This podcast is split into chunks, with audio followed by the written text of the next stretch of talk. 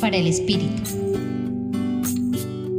El Evangelio de hoy, según San Lucas, capítulo 18, versículos 35 a 43, nos muestra cómo Jesús hace discípulo suyo a un hombre ciego, pobre y humilde, que se experimentaba marginado, sentado al borde del camino, en las cercanías de la ciudad de Jericó.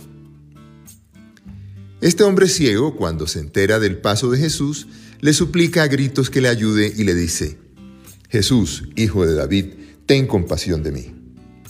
La solicitud de aquel hombre fue tan intensa que incluso algunos acompañantes de Jesús lo regañaban para que no estorbase, pero el ciego gritaba más fuerte. Sin embargo, Jesús se detiene, lo atiende, sale al encuentro de su necesidad preguntándole, ¿qué quieres que haga por ti? Y lo recompone, lo cura, lo ayuda. Y aquel hombre se hace su discípulo, como lo afirma San Lucas. Lo siguió glorificando a Dios. Y la transformación de aquel hombre se volvió contagiosa. Todo el pueblo, al ver esto, alababa a Dios. Y no hay nada más. Jesús no hace otra cosa que salir al encuentro de la necesidad de este hombre, sin otro interés que agradar a su Padre Dios. Y nada más. Y así este hombre marginado se hizo su discípulo, hijo de su Padre Dios.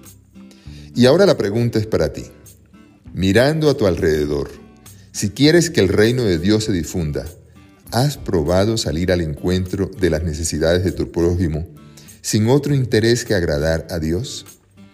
Les acompañó el Padre Luis Aurelio Castañeda del Centro Pastoral de la Javeriana.